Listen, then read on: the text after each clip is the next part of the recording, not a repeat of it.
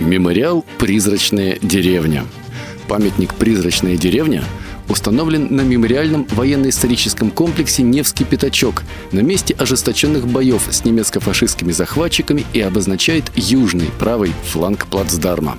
Мемориал посвящен памяти деревни Арбузово, находившейся на Невском пятачке и полностью уничтоженной фашистами осенью 1941 года, и многим другим деревням Кировского района Ленинградской области, также уничтоженным фашистами в годы Великой Отечественной войны. Архитектурное решение памятника необычно. Он представляет собой несущий остов нескольких исп, выкрашенный в белый цвет. Окна, дверные проемы, крыши, дымоход и полное отсутствие стен и перекрытий.